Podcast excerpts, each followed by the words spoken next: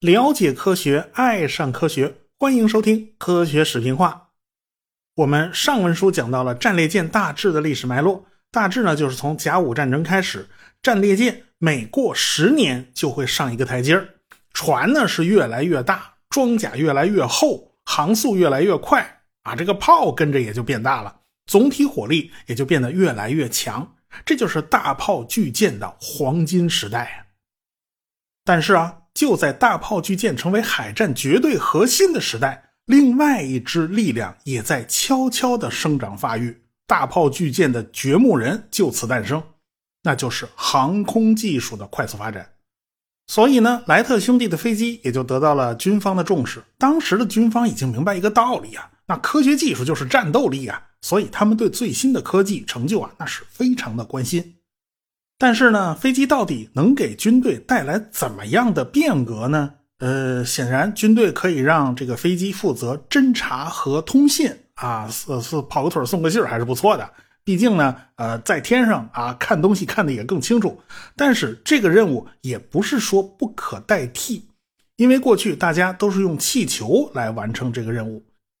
一七八三年，蒙德戈菲尔兄弟俩发明了大型载人气球，很快呢。呃，气球就用于军事侦察。一七九四年的六月二十六日，法兰西第一共和国在比利时中部的佛罗拉斯对阵第一次反法同盟的多国联军，这法国人就用热气球进行了侦察任务啊，飞在天上啊，用小旗子和地面通信。哎，这招效果的确是很不错。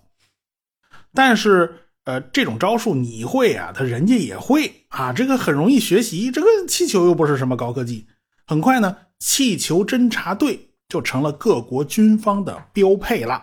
美国南北战争期间，这气球就得到了广泛应用，特别是用来观测和指挥火炮的攻击。平时呢，也可以利用气球来观测地形、绘制地图。特别是摄影术发明以后，从气球上拍照片就可以帮大家不少的忙啊！这东西太方便了。另外一方面，这个气球呢，也变成了一种新奇的娱乐体验。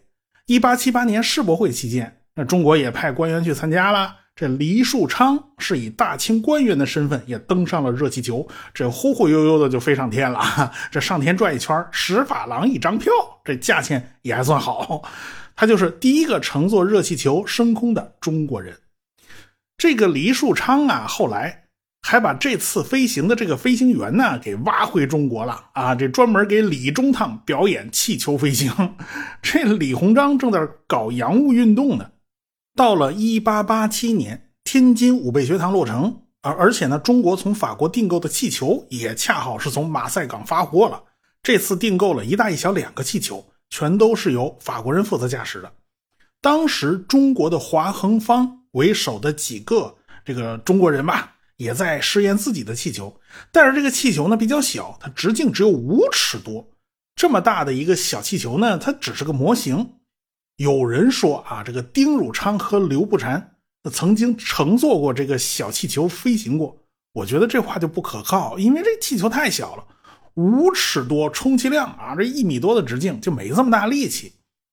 法国人的气球呢就比较大了，小的容积六百立方米，大的容积有三千立方米。用的是氢气，而且他们还专门从上海运了大量的硫酸和铁块，是用来制造氢气的。他们呢是给李鸿章表演的载人飞行，到底是带着谁上的天，这我就查不到了。反正气球飞到两百多米的高度以后，就没敢再往高了飞啊，接下来慢慢降落就行了。这算是中国本土的第一次气球载人飞行。北洋水师后来用没用气球，我是查不到资料的。后来的日俄战争，双方都在大量使用气球做侦察，这个时候已经是家常便饭了。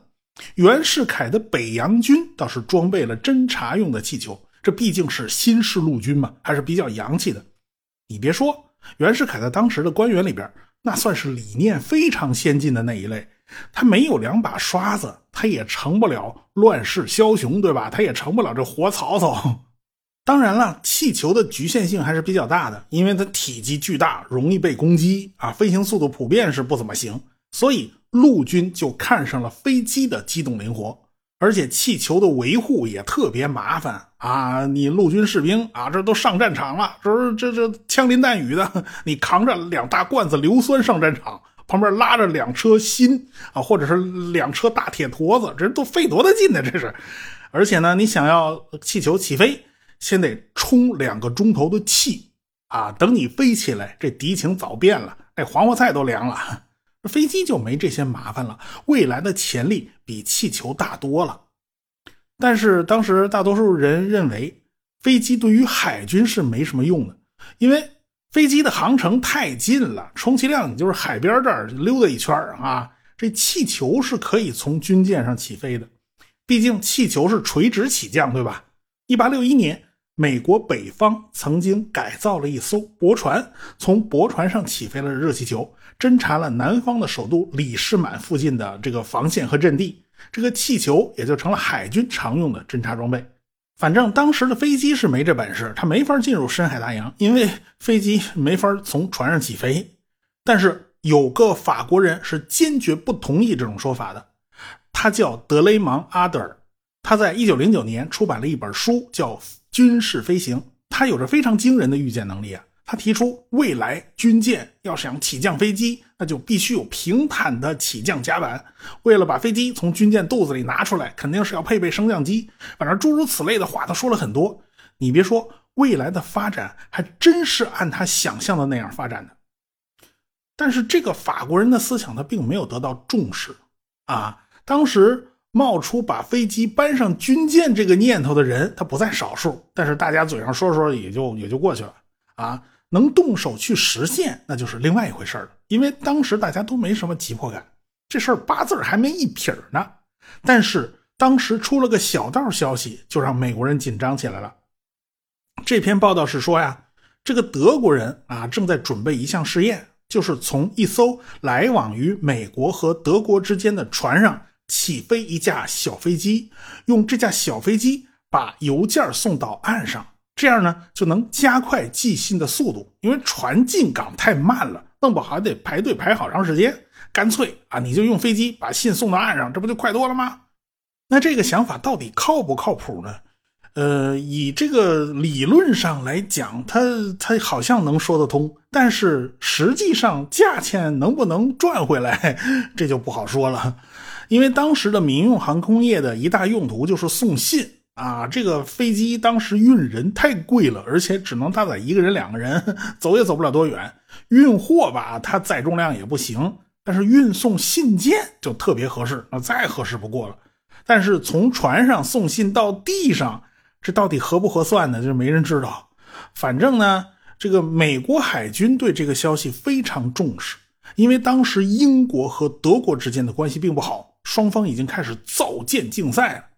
德国海军元帅提尔皮茨一次又一次的提交了新的造舰计划，那银子花的跟糖水一样啊，弄得德国那财政大臣都 hold 不住了。这财政大臣是直接辞职了。即便如此，德国人拼命造军舰，也没法超过英国皇家海军，因为皇家海军奉行的是两强标准，也就是说，主力舰。要超过第二名加第三名海军强国的总和，你造我也造，看谁造得快。那美国人是隔岸观火呀，但是他们已经感觉到未来英德之间是要出事儿的。那美国人远隔大西洋啊，德国海军没法攻击自己。但是万一德国人把飞机装到船上，那是不是德国人的攻击半径就能加上他一大截儿？这一节儿一加上，是不是他们就够了呢？德国人会不会借着这次试验新邮政业务进行掩护？实际上是想笑里藏刀，想研发一种偷袭美国的战术嘞？这事儿他就不可不防了。所以，美国海军的这帮年轻人立刻就动起来了。当时摆在大家面前的有两条路：一种办法呢，就是让飞机下水；另外一种方法呢，是让飞机上船。到底哪种更划算呢？大家也没有把握。既然如此嘛，这个孩子在做选择嘛，咱成年人咱什么都要嘛，咱两条路都试试喽。就在一九一零年三月份，法国的亨利·法布尔建造了世界上第一架水上飞机。这架飞机跟莱特的那个飞机有点像，也是压式布局，也就是说升降舵是摆在最前边的。你会发现最早的那批飞机好像都是这个样子，都是升降舵摆在了主机翼的前边，驾驶员屁股后边呢是主机翼和发动机，啊，最后边是一个推进式螺旋桨。这架飞机呢没装轮子啊，装了三个大浮筒。这家伙开足马力在水上咕咕咕跑了半天，愣是没飞起来，这不浪费大家感情吗？你这都白折腾了。好在他第二次啊努了努力，他终于飞起来了，成功了。飞机离开水面飞行了五百米，这算是世界上第一架水上飞机进行的第一次飞行。就在发布尔飞行成功以后不到一年，柯蒂斯的新式水上飞机也获得了成功。柯蒂斯的水上飞机的性能就就比那个发布尔的更好，而且操纵更加灵便，而且柯蒂斯本人的驾驶技术非常高超。后来呢，他开办过飞行学校，专门培养飞行员。要说起这位柯蒂斯，那也是航空业的先驱，这人可了不得。他最开始呢，也是醉心于自行车运动啊，这一点和莱特兄弟是一样的。说实话，飞机和自行车行业早期能够结缘，主要还是因为对飞机操控方式的探索。我以前不是讲过工业革命吗？曾经提到过莱特兄弟发明飞机的历程。人类最开始啊，是从研究滑翔机开始，主要呢还是模仿鸟类啊。那时候搞滑翔的基本上都属于鸟人，呃，那个时候主要是靠改变重心来实现转弯。到现在为止啊，那悬挂滑翔用的还是这种招数呢。但是后来莱特兄弟就发现，这种技术对于飞机来讲它不太适用。所以呢，他们就把船上那个尾舵给抄来了，就是垂直尾翼负责拐弯。但是飞机要想转弯呢，仅仅靠方向舵那是不够的，那效果也不好。这个时候，莱特兄弟就想到了自行车的转弯，因为自行车的转弯车身是要微微倾斜的，那飞机转弯这飞机的机身也得微微倾斜，那怎么能让飞机机身斜过来呢？莱特兄弟发明的办法就是把机翼扭一下，这样的话呢，机翼两边那个仰角就不一样了，一边仰角小一点，一边仰角大一点，它产生的升力就不平衡嘛，这飞机就会往一边歪。这机翼扭转和方向舵相互配合，就可以实现有效的操纵转弯。所以呢，这个飞控技术才是莱特兄弟最大的技术秘密。所以他们就对这种操控技术注册了专利啊，这用专利来保护自己的权利。但是呢，这个话又说回来，这会骑自行车的又不止他俩呀。这柯蒂斯也是搞自行车起家的，只不过他觉得那个自行车速度太慢，他不过瘾，所以他就把那汽油发动机给装自行车上了。也就是说，柯蒂斯本人不但是航空先驱，他也是摩托车的先驱，而且他还是个早期极限运动的爱好者。他研发的摩托车曾经多次打破过世界纪录，最快速度达到了每小时二百一十九公里，而且他本人是驾驶摩托车的一把好手。驾驶摩托车都这么厉害，驾驶飞机那当然也就不在话下了。那年头飞机飞的还没摩托车快呢，所以说有关飞控这点事儿啊，你还想瞒他，那根本就瞒不住。他早就明白飞机操控的奥秘。在他看来，莱特兄弟造的那个飞机是有缺陷的。我们上次不是讲到弟弟奥威尔·莱特给美国军方做演示飞行吗？结果就出了事故，这飞机一头栽下去了。当时柯蒂斯就在旁边站着看呢，他就是一观众。但是摔死的那个陆军中尉呢，还是他的朋友啊，他关系还不错。现在就眼睁睁看着自己的朋友从天上栽下来。所以他对莱特兄弟也能不火大吗？你想想，这个心里头疙瘩就解不开了。所以他和莱特兄弟的关系很差，无论是于公于私啊，他们俩都有仇。所以啊，这个莱特兄弟和柯蒂斯之间啊就矛盾重重啊。莱特兄弟就非常小气，就生怕别人抢了他们飞机的发明权。这柯蒂斯后来发明了一种东西，叫副翼，就是给机翼装上两片活动装置，就能操控飞机的姿态，那不需要把整个机翼扭来扭去。但这种技术一直沿用到了今天啊！而且呢，这副翼还是飞机调整姿态的标配。是啊，这现在那个机翼都是金属的啊，那么大那么硬的机翼，能让你随便扭来扭去吗？你想扭也扭不动啊！所以，副翼这种操控技术就和莱特兄弟那个专利发生了冲突，因为莱特兄弟那个专利管得太宽了，只要那飞机能飞，只要那个飞机能操控姿态，那都算侵权。所以他俩就跟柯蒂斯的官司啊打起来是没完没了。所以他们的专利实际上是抑制了美国航空业发展的。当时福特汽车那个福特跟柯蒂斯关系很好，那福特就告诉柯蒂斯一个办法，那就是不断升级改造自己的飞机。这样的话呢，莱特兄弟委派的律师就能活活累死。那柯蒂斯每做出一个小改进，这律师们就得重新再告柯蒂斯一次，然后柯蒂斯这边没完没了的改进，这个律师们就得没完没了的重新起诉啊，这侵权案件就永远打不完了嘛。这就是当年亨利·福特在面对专利流氓的时候采取的战术。当然，莱特兄弟没有在欧洲注册专利，所以欧洲人就不受限制嘛。在欧洲发展的反而比美国要好得多，特别是法国，所以柯蒂斯经常就往欧洲跑，特别是往法国跑。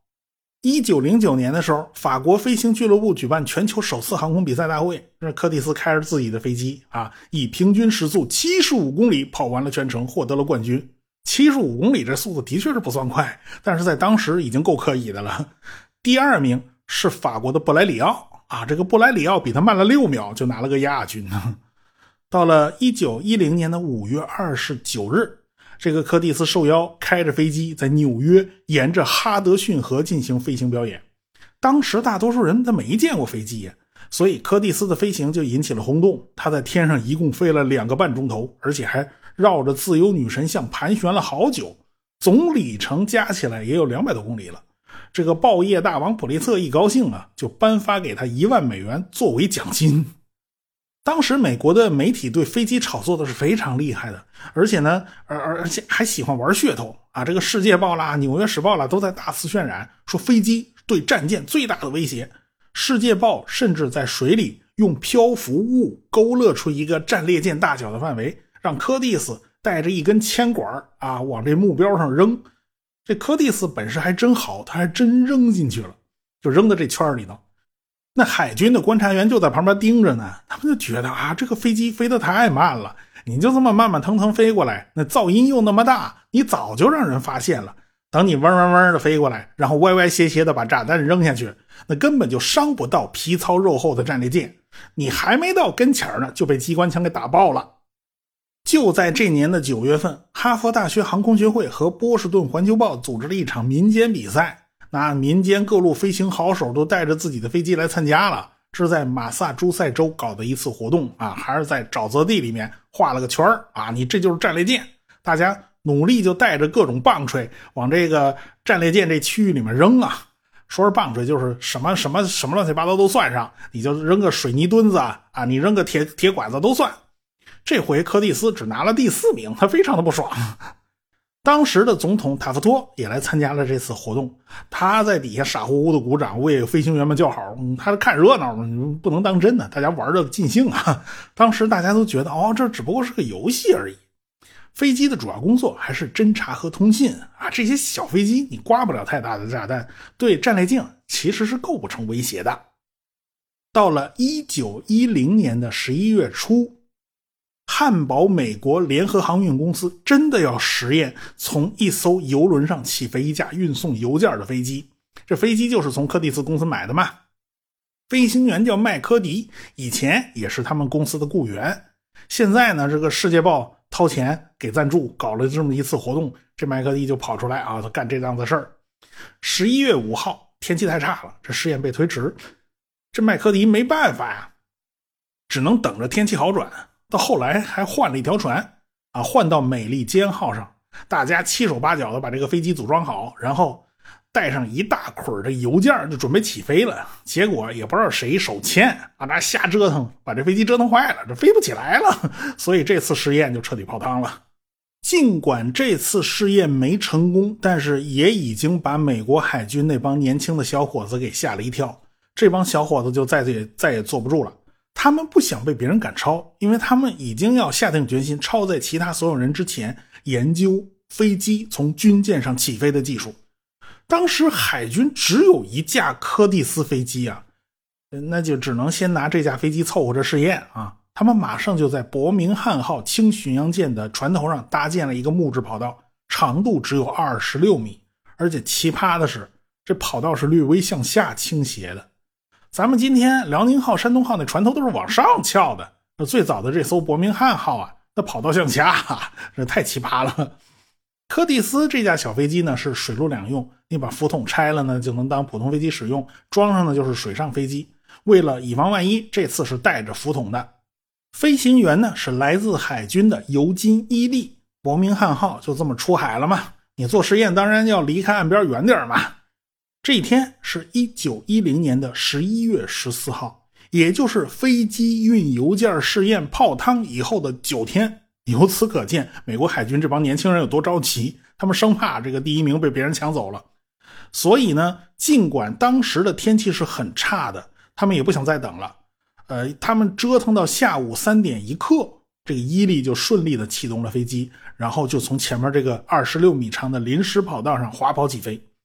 这二十六米的长度根本就不够，他们想利用下坡加速滑行。事实证明，这种招数都是昏招。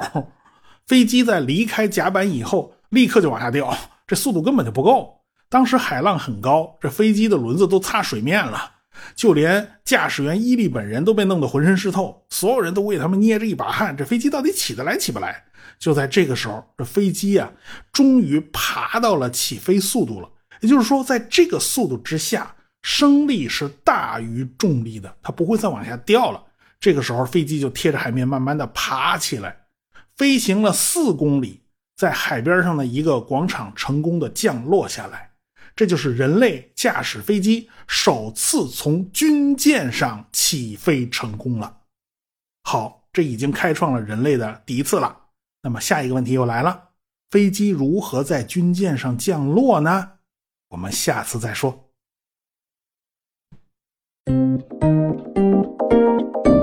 科学声音。